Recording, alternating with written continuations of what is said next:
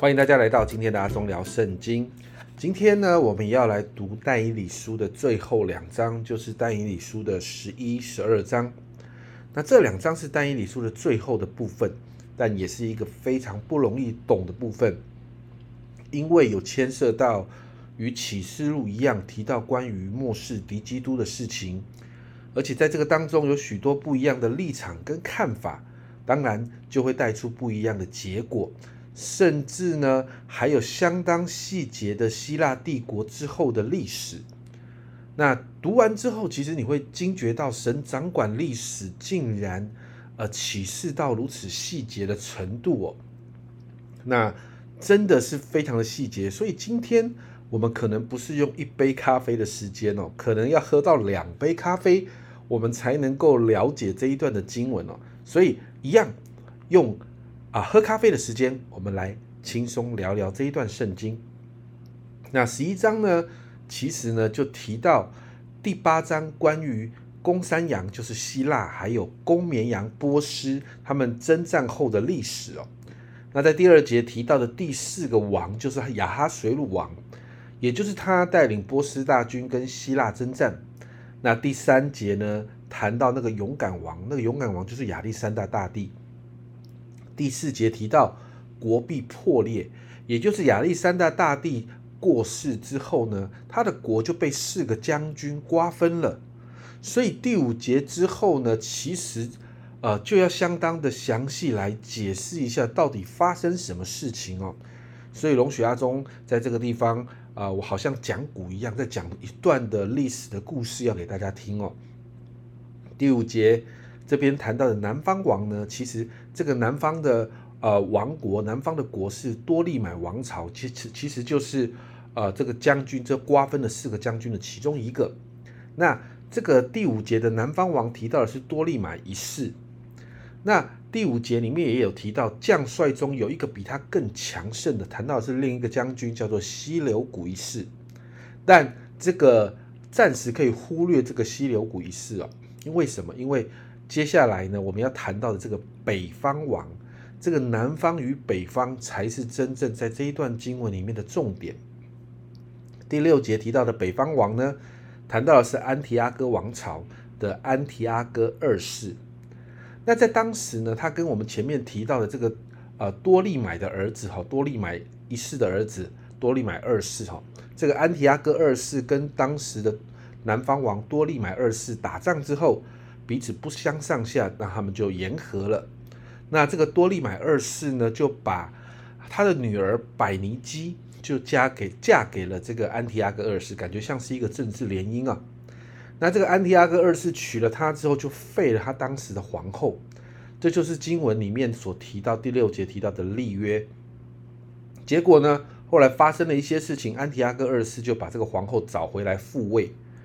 那这个皇后呢？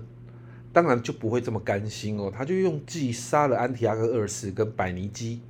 这个就是经文所提到的。这女子帮助之力传力不住，这个这女子就是提到的是百尼基啊。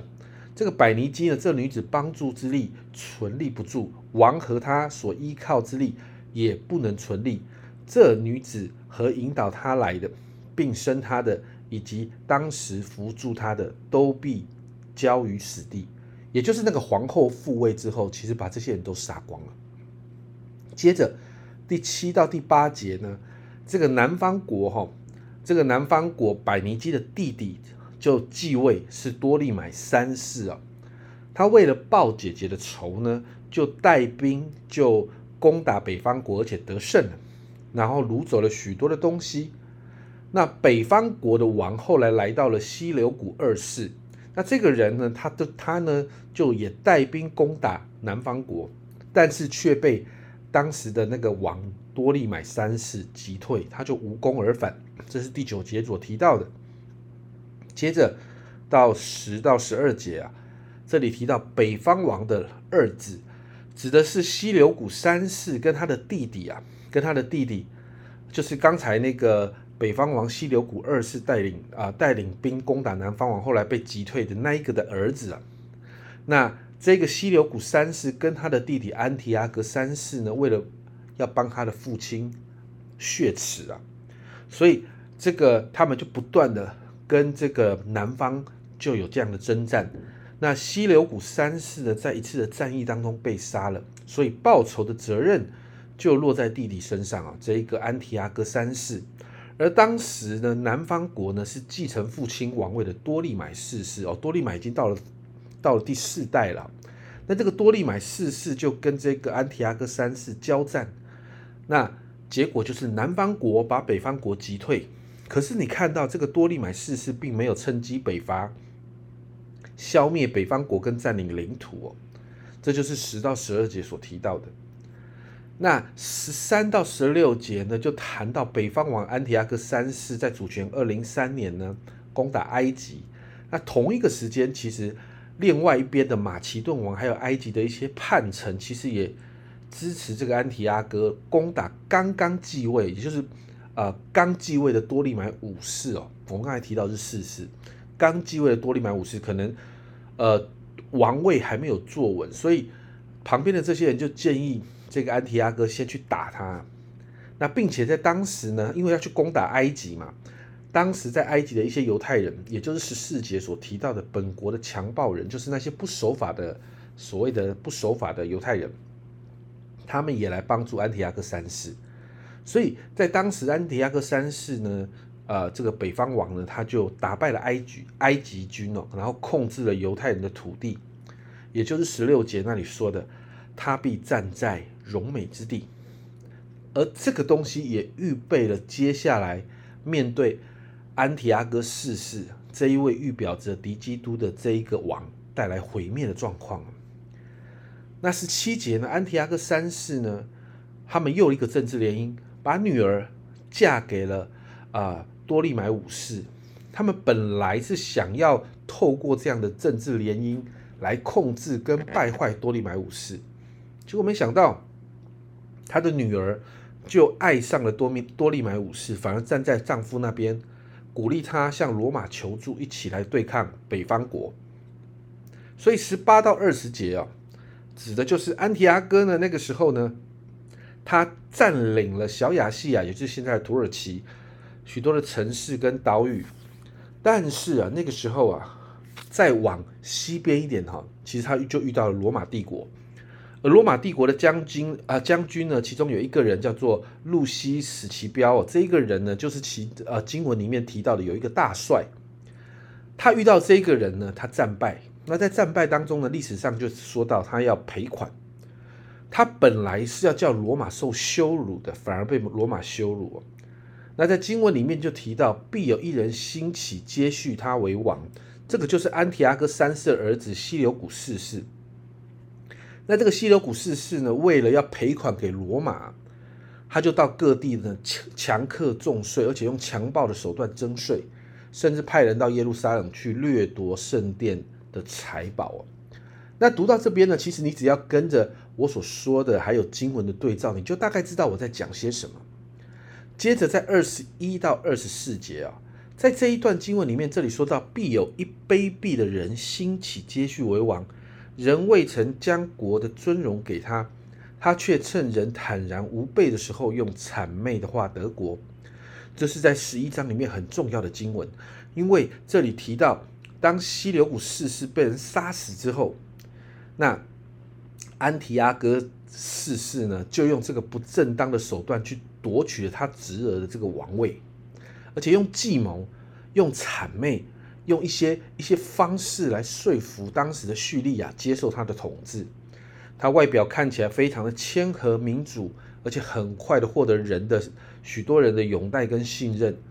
但是呢，他大力的推动希腊文化，要把他的属地希腊化，所以呢，他就废除了本来犹太人大祭司，而且在祭司这个职分上乱搞，就是。呃，用一些权谋，就是要把大祭司这个位置换成他他自己的人，或者是跟他站在一起的人，在利益上相同的人。而且他用计谋夺取他外甥埃及王多利买六世的许多城镇跟财宝，分给那些跟随跟拥护他的人。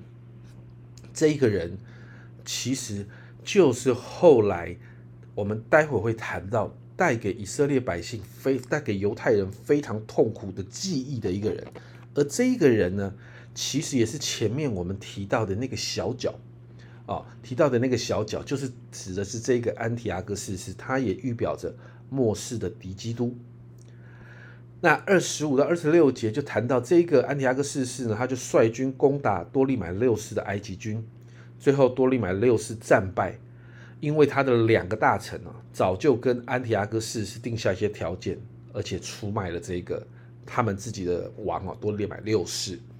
那到了二十七节呢，这个经文里面就提到安提阿哥四世就俘虏了埃及王多利买六世之后呢，透过他的关系，安提阿哥四世就成了这个埃及的守护者。但是埃及的居民不服啊，他就立刻否认了多啊多利买六世是他们的王，拥护了多利买六世的弟弟多利买八世成为埃及王。那安提阿哥四世呢？他就联合哦，他控制的这一个多利买六世，就攻打他弟弟多利买八世。可是哪知道呢？后来呢，兄弟哈，这个六世跟八世啊，他们兄弟就和好了，反过来对抗安提阿哥四世，就是这个经文所谈到的。至于这两王，这个两王呢，谈到的是安提阿哥四世跟多利买六世，他们心怀恶计，同席说谎，但计谋却不成就，因为后来他们兄弟和好，反过来对抗他。那二十八到三十节就提到安提阿哥呢，逝世呢就占领了埃及的计谋这个不能得逞，这个计谋不能得逞，所以他就呃把军队就带回，要带回去。那回程的时候停在耶路撒冷，那在停在耶路撒冷的过程里面，中间就发生了一些因着大祭司职位斗争、政治斗争的这样的事情。安提阿哥逝世就觉得犹太人背叛他。因此呢，他就进到圣殿里面去夺取圣殿里面很多的器皿跟圣殿里面的宝物，而且在主前一百六十八年，当他第二次进攻埃及的时候呢，就发生了一件事情，他遇到罗马帝国的阻碍。那个时候，罗马帝国慢慢在兴起了，他面对罗马帝国的强大军力啊，甚至经文有提到基提战船就临近他。基提战船提到就是罗马罗马军的军舰啊，所以安提阿哥四世就不得不放弃埃及，因为那个地方立刻就被罗马罗马的呃军哈被罗马的军队占领了，所以安提阿哥就得要放弃埃及。那同时间他又接到犹太人不满他推行希腊化政策的这样的消息，所以就发生了一个非常可怕的事件，而这个事件确实也是。啊，让他成为啊，好像代表敌基督的这样的一个人，就是他让军队呢在耶路撒冷大肆的屠杀，然后呢大肆的屠杀之后，就把居民抓去成为奴隶，那甚至呢破坏圣城，连城墙也都完全的给拆毁了，完全的给拆毁了。那就在这个过程的里面呢，他甚至逼一些犹太人要放弃掉自己的信仰。选择呃选择希腊习俗的犹太人呢，呃，这个安提阿哥四世就跟他们互通有无，但而这些人我们就称为他是违背圣约的人。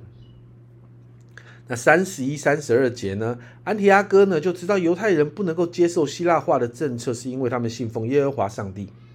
所以他就要用最严厉的方式来对付犹太人的宗教。在主前一百六十七年，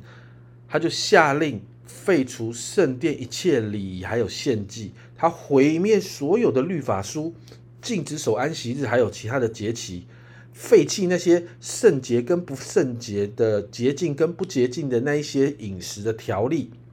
也禁止替当时的犹太人的婴孩洗割礼，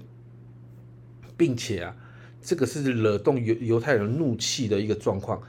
他在圣殿本来放祭坛的地方，放了一个新的祭坛。然后在那个地方呢，放了一个宙斯的神像，然后献上犹太人觉得不洁净的猪给这个宙斯，然后把这个圣殿改成宙斯的庙。这就是经文里面说的：“他必兴兵，这兵必亵渎圣地，就是宝藏，除掉长线的凡迹，设立那行毁坏可证的。”所以面对那些忠心依靠神的，他就用刚硬的态度来对待。那面对那些违背圣约、那些投机的犹太人，那他就是用巧言、用谄媚的话要拉近那个关系。那三十三节里就是因为这个样子，当时就引发了在历史上非常有名的犹太人的马加比革命。那在这个当中，经文提到那个民间的智慧人，就是那一些认识神的人，他们就鼓励人要刚强。那可是呢，那个时候安提阿哥逝世就下令了，凡是继续奉行犹太人信仰的，就要受重罚。那些为婴孩行割礼的，还有收藏律法书的，还有拒绝异教祭坛献祭，还有不吃祭坛上所献过的猪肉的那些人，都要被杀。所以在当时，好多犹太人被杀，忠于上帝的人宁死不屈，宁可在那里殉道。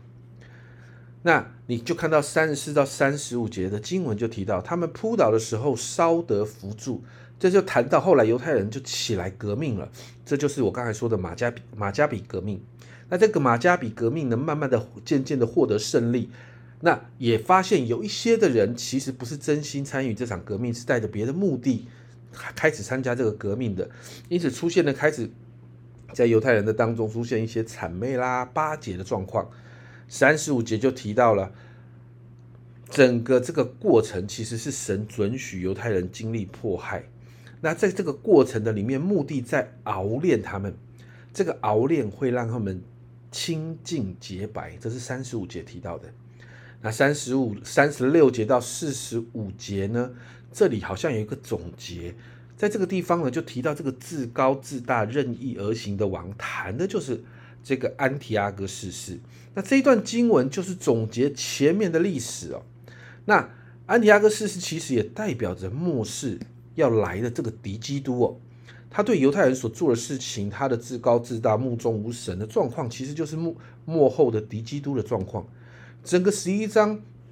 虽然谈论了亚历山大大帝后续详细的历史，但最终你看到把预言就指向了这个安提阿哥逝世，而且遥指着末世的敌基督。好不容易我们读完十一章了，这整个历史非常的详细啊。而到了十二章呢，读起来就越来越有启示录的味道。在第一节提到有大艰难，这个大艰难所谈到的就是末后的大灾难。并且提到在册上的这个册，就是启示录所谈到的生命册，名字在生命册上的就必得救，并且在第二节提到死人复活，甚至提到永生，以及永远的被证、永远被证悟的，这就好像启示录提到永远在火湖中受苦的那些人一样。而第三节就提到智慧人必发光如天上的光，使那使多人归义的必发光如星，直到永永远远。这里谈到的智慧人，就是那些用教训、用榜样帮助人做出正确生命抉择的人。这些人要好像天上的光，永垂千古。接着十二章第四节呢，天使就要带以里隐藏这个话，封闭这个书。为什么？因为在但以里的时代，这些事情还没有发生，因此是隐藏的。但以里看不懂、听不懂。而幕后神的话已经慢慢的显明，那些愿意寻找的就会寻找到。所以认识神的知识开始增多，而五到十节你就看到天使就互相询问这样的事呢？这样的事情几时应验呢？在第七节就谈到要一载、两载、半载，打破圣明权力的时候，这一切事就都应验了。在这个一载、两载、半载，我们前面有提过，时间上其实有很多的说法，我们这里就不讨论。但是这个提到这边有提到打破圣明权力，这个权力的原文就是能力。也就是神的百姓会被欺压到一个好像没有力气的状况的时候，这个这件事情就会应验了。那但以理听不明白，天使说你只管去，意思是但以理你的生活就继续往前走，因为这是将来要发生的事。这些预言跟意象要封闭到幕后的日子，并且虽然但以理不明白，但这些封闭的启示总有一天会成为。在迫害当中的这些神的百姓的帮助，他们必会因为明白，而且带着力量，经过这些熬炼，而成为经文说的清净洁白。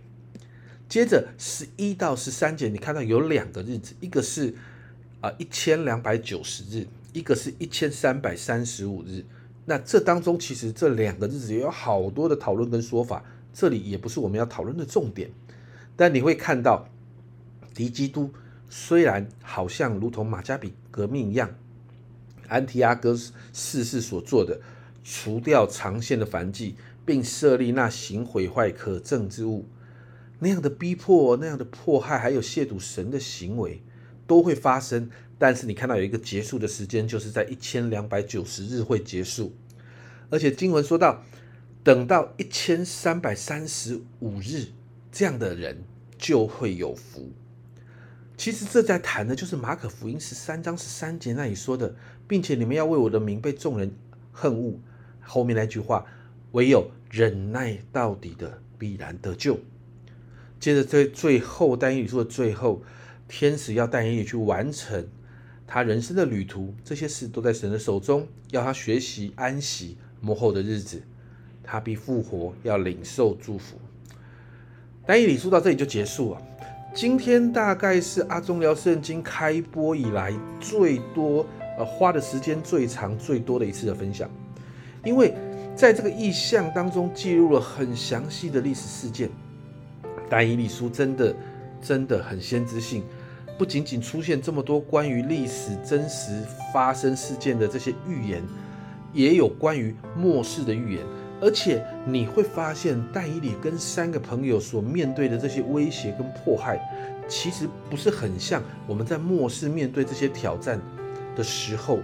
我们其实也在面对但以理跟他三个朋友所面对的这些东西，而他们依靠神的经历，也就能够成为我们的榜样跟确据。所以今天读完但以理书，让我们一起来祷告。一方面我们赞美神，因为我们看到这一切都在神的手中。甚至你看到历史非常非常细节的部分，你看到我们这位神也都完全的掌握。但另一方面，我们来感恩，因为我们知道神掌权，我们心里就可以平静安稳，我们就可以经历耶稣所说的那个真平安。因为至高神到如今仍然掌权，你看见整个世界都照着他的剧本在走。这是阿忠聊圣经今天的分享，希望今天这么长的分享可以对你有帮助。你知道吗？神真是配得我们的赞美，我们一起来祷告。亲爱的主，我们谢谢你，主啊，在看到这么细节的历史的里面，主啊，我们不得不惊叹神你的作为奇妙。主啊，因此我们向你祷告，主啊，主啊，让我们越发的敬畏你，越发的认识你是那一位伟大的神的时候，主，我们的心里不但发出惊叹，主啊，我们更是要说，主，我们更能够信靠你。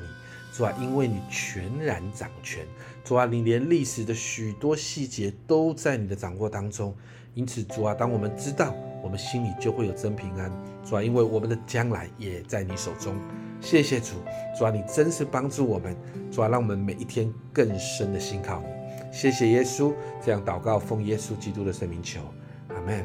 家人们，我们真是惊叹神的作为。今天读完，你就看到历史的细节都在神的手中。都在神的掌握里头，末世所有会发生的事也都在神的手中。所以啊，我们依靠神，我们就可以有真平安。这是阿忠聊圣经今天的分享，今天分享的好长啊，但是希望对你有帮助。阿忠聊圣经，我们明天见。